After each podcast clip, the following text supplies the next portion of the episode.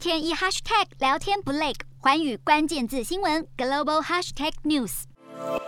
缅甸自从经历军事政变之后，国家一直处在动荡的局面。而日前，军政府为了庆祝佛教新年，释放大约一千六百名的囚犯，但是不包括政治犯，这让家属们的希望破灭。好，缅甸国营电视台宣布，包括四十二名外国人在内的一千六百一十九名囚犯已经获得赦免，而这是一项年度传统。在去年就有两万三千名的囚犯获释，但是今年政治犯但抗议被捕的人是不在获释名单当中。当局就表示，此次赦免只释放罪犯，让不少家庭在新年一家团圆的希望再次破灭。